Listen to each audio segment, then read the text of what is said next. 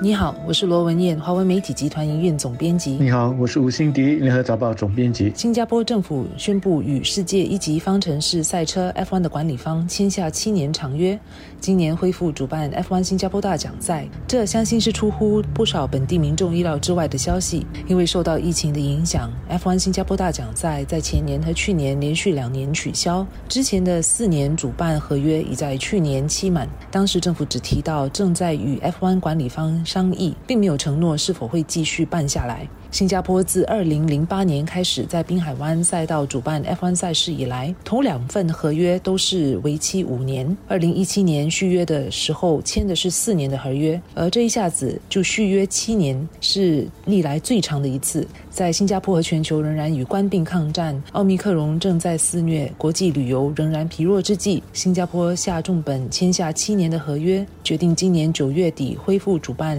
F1。这个举动实际上是政府对于我国要过渡到与官病共存所发出的一个强烈信号。对于 F1 大奖赛，事隔两年后，今年将再度在本地举办，F1 的赛迷必然会感到兴奋和惊喜。但对于其他民众而言，我相信这也意味着，这是政府应该有相当的信心。到了今年第三季。我国应该能够克服奥密克戎这一波的挑战，而我国的防疫措施有望会进一步的放宽。我们都知道，F1 赛事其实它不只是那几十辆赛车在我们的城市公路绕圈比赛而已，它还有很多的外围活动，比方说演唱会、大型的商业会展。另外呢，不少的跨国公司也会利用这个机会在新加坡举行企业高管的区域甚至是全球的会议，因为我们现在还在处于疫情当中。到时这些外围活动有多少能够像过去一样举行，或者是说如果能够举行，规模上是否会有所限制？这些大概都得看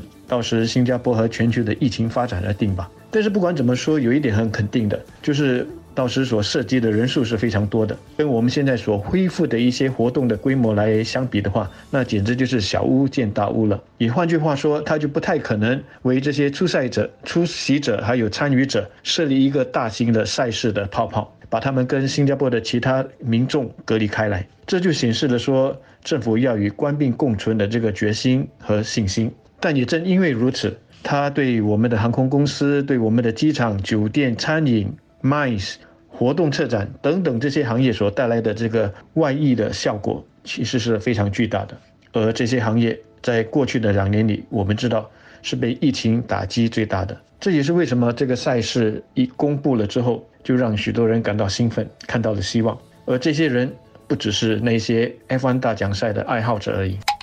从二零零八年首次主办 F1 新加坡 F1 大奖赛以来，本地民众对于我国是否该主办 F1 大奖赛，可说是意见分歧。对于提升新加坡国际旅游形象这一点，一般人不会有争议。争议的是在于每年要承办这场赛事所需要投入的大笔资源，而与我们所得到的回报和好处是否相匹配，也是否值得。除了因为在主办赛事期间和前后一个星期，为了准备赛道而需要封路，对驾车人士和滨海湾赛道周围商家生意所构成的影响之外，每场赛事的承办费用是一点三五亿元。这笔费用其实已经在。在上一届四年续约的时候有所减少，但仍然是一笔不小的数额。而迎来的访客人次也有减少的趋势，所以质疑是否该继续承办 F1 的声音也越来越响。因此，在乍听到政府宣布一次过续约七年，我是有些感到意外。不过，我想，政府应该是跟 F1 管理方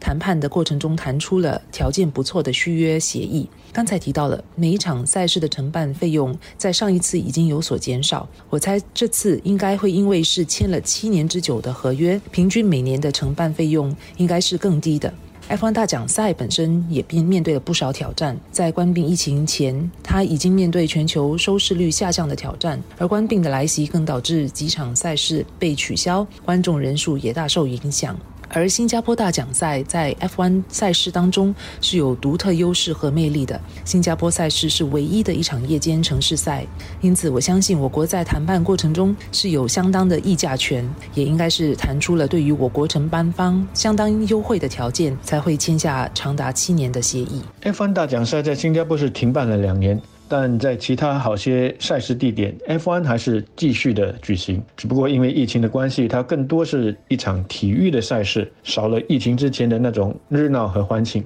所以对 F1 的主办方来说，或者是对新加坡来说，今年在新加坡能够恢复举行 F1 大奖赛，大家应该都是充满着期待的。新加坡不会只是满足于举办一个像两年前一样的赛事，我们一定要把握这个机会，向世界展示以后的 F1 大奖赛有什么新的可能性，它能够怎么样的给饱受官兵疫情冲击的 F1 大奖赛带来一些什么新的活力。那么要办一个安全又热闹的 F1 大奖赛，我们就需要新的思维、新的创意。那当然很自然的，我们也就希望我们在这方面所投入的资源，而这不光是财力上的资源，更多是脑力上的资源，能够给我们带来更长期的回报。这应该就是为什么双方最后同意签一份七年长约的一个原因吧。那么。至于 F1 会不会因为封路等等给我们带来一些生活上的不便，包括说 F1 赛道周围的一些商家的生意会不会受到一些影响？我想在一定程度上这是免避免不了的。但考虑到它对我们整体经济还有周边活动所带来的一些